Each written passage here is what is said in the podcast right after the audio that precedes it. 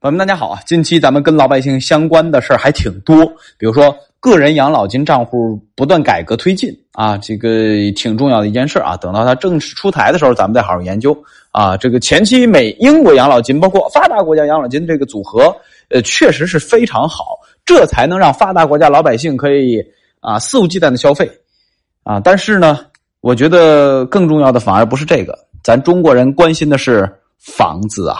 那房子这又出啥消息了？央行又给了两千亿保交楼的再贷款，这个再贷款是什么？是央行给商业银行两千个亿。注意这两千个亿，哎，是不要利息的哦，啊，不要的啊。好，这个商业银行再把钱贷出去，干嘛去呢？去把那些烂尾楼给盖了。这节目是不是大家听着很熟啊？哎，在最最最最开始处理这个烂尾楼的事件的时候，我曾经畅想过，啊，这个央行印钱去收拾这个烂尾楼，理论上是成立的，啊，当时我的测算几千亿就够用，但是很显然呐，我太天真了，啊，我竟然用市场的角度，用最节省材料啊这个角度。去把这个烂尾楼盖好了，给老百姓搬进去住。我竟然是这么简单的、天真的想的。很显然，从这个数据来看，我想的太简单、太天真了。第一次大概给了两千八百亿，这一次给了两千亿，这就已经五千亿了啊！然后从这个最新的政策来看啊，不排除后续加量的可能啊。为什么说这个政策我情绪上非常的难过呢？大家想一想这个事儿啊，比如说最近汪小菲跟大 S 撕的很厉害，对吧？这个汪小菲跟大 S，这个很多人都说都不是好鸟，大家都不要站队啊。其实我才不关心他们俩怎么地呢。但是有一句话真的是让我共情了，就是汪小菲说啊，我掏钱买这，掏钱干那，掏钱买房，掏钱什么给你买床垫，给你交电费，然后你带着啊男人进我的家，进我睡我的床垫。哎呦，这个感觉，哎呀，这个感觉，你你想想啊，你想想。啊，大家都懂的啊，我就随便举个例子，而这个烂尾楼的事儿啊，有点这意思。你看啊，之前宝能姚振华拿着咱老百姓的保险钱，去加高杠杆十几十五倍，我记得是去买万科。当时我骂的不是万科，我骂的是姚振华。当时啊，那粉丝喷死我呀，没活活把我喷死啊。为什么？因为万科啊，如果姚振华不买，万科股价啊没有波动，对吧？他就没机会在里边炒短线赚钱呀，对吧？有有姚振华在这搞，对吧？进去炒炒股，短天的短线三天五天就赚不少钱，他肯定支持姚振华呀。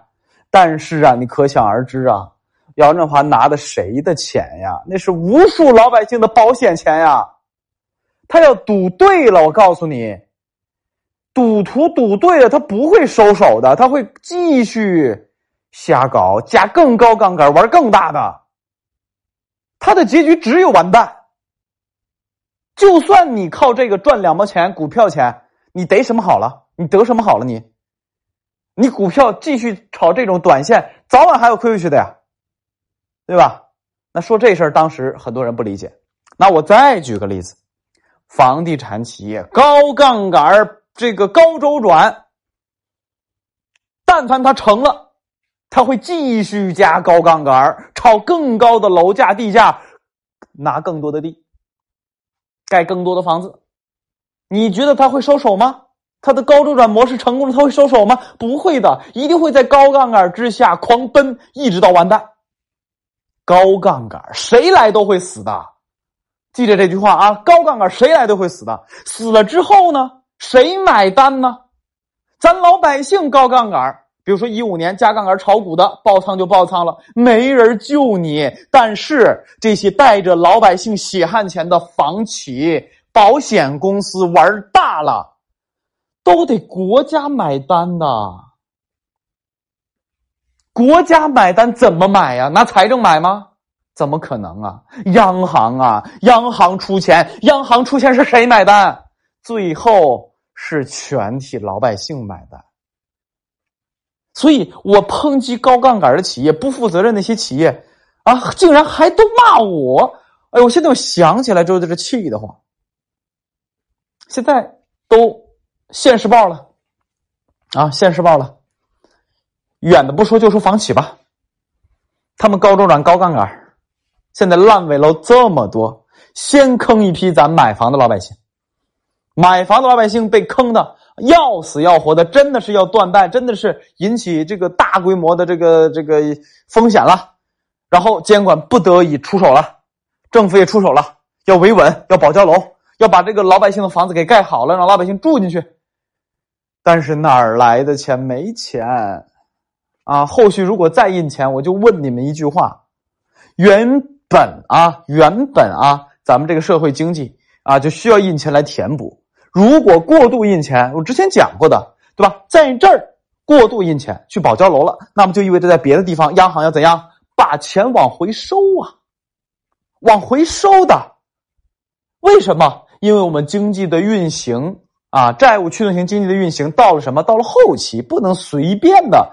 这个瞎印钱、瞎借贷，这是空间有限。我在这儿印了钱，那儿我就得收回来，懂了吗？就是拆东墙补西墙。那么，如果这些房企老实点别瞎搞，别坑咱老百姓，这几千亿干点啥不行啊？咱咱这几千亿印出来。啊，给咱穷苦的老百姓养老金比较少的老百姓加点养老金啊，社保再再提高点福利，行不行？对吧？你但凡用到这儿，你所以为什么我说啊，这个这个事儿啊，今天这个节目其实价值量一般啊，就主要是我个人确实有点气愤啊，确实有点气愤。但这个事儿你单纯的说房企一群王八蛋，你还还。有点冤枉，说句实话，就是人房企人人也冤枉，啊，我们高周转还不是被逼的，被谁逼的？那我哪敢说呀？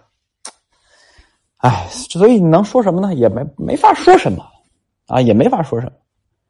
所以我最后总结一下我的核心思想吧，就是我们生活当中有很多无奈。我另一张专辑《发财投资必读书单》，我最近更了一本新书。啊，这本新书呢是一本历史架空小说，注意是小说啊，还是架空的，以历史为原型改编的，叫做《大明王朝一五六六》啊。既有这本书，还有这个电视剧啊，非常好看啊。豆瓣评分九点七，最高分，我是看了三遍。然后呢，我今天把这本书扒出来，然后讲了其中的经济里边的非常有趣的现象、有趣的知识。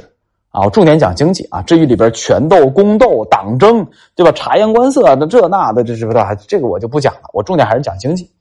这里边我就讲了很多有关于经济里边以及政策决策和对于老百姓生活影响的一个内容。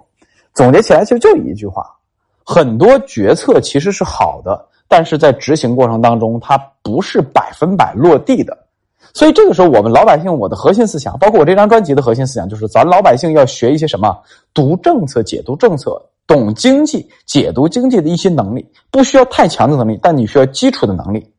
我们最好、最好、最好不要立在危墙之下。我们最好、最好是可以乘着政策的东风，为自己煽风点火的，而不是怎样？哎，给别人做嫁衣，最后呢，人家把你还卖了，把你卖了也就罢了。你还咔咔咔给人数钱，其实我这张专辑啊，其实也就这个意思，啊，有兴趣大家去听听那一张专辑啊，可能尺度大一点啊，呃，喜马拉雅大会员是这免费的啊，尤其是咱们有大会员的朋友，千万别浪费你的大会员，那个是免费听的。如果你不是也没关系，那专辑呃九十九块钱好像是，你的这个书啊可以听几十本上百本啊，其实也挺赚的，好吧？好，回到正题当中。这个政策啊，核心知识点就是央行的再贷款政策。然后呢，再往下投放的时候，其实这里边呃，基础货币它的投放货币乘数现在是接近八，啊，接近八，就是它印了两千亿出来，大概一年后吧，大概是一万六千亿，在我们经济社会当中啊，变成 M 二，啊，然后呢，接下来我们就要看了，央行会在哪个角度、哪个领域悄悄的收回这两千亿来。啊，今天开会有传闻说啊，这个是要紧缩，但是这种紧缩的话题，央行肯定要悄悄的做的，不可能公开上来喊话的，否则的话市场会非常恐惧的。啊，前几天我曾经出过一期节目啊，包括抖音啊，财经非说不可，非是飞翔的飞啊，也欢迎大家欢迎我抖音号。我曾经出过一期节目，就是看央行基础货币的宽松和紧缩有一个这个技巧，就去央行的官方网站去看它的资产负债表，或者去数数据软件，每个月的资产负债表都可以看。它这个资产负债表前几个月大概在二月份，今年二月份的时候，呃，四十点六万亿吧，这是基础货币最多的时候，然后后边竟然到了三十八万亿，就竟然缩了两万亿，就是往回悄摸妮的缩水了两万亿，是不会告诉你的，否则的话市场会非常恐惧的，非常害怕的。啊，你可以算算时间吧，二月份，对吧？哎，这个呃，会会资产负债表最高，然后到了四五月份就就已经非常非常的那个啥了，对吧？四四月、五月这就非常少了，所以市场会非常恐惧这件事情，他会悄悄的做。所以我无数次的提醒大家，央行在这儿印钱了，另一个地方就有可能就收点钱回来，大家没感觉，但是在数据里边就直接体现给你了。还是那句话。债务驱动型的经济，它是有上限的，那就是各个经济参与者的借款的上限，就是背债借钱的上限。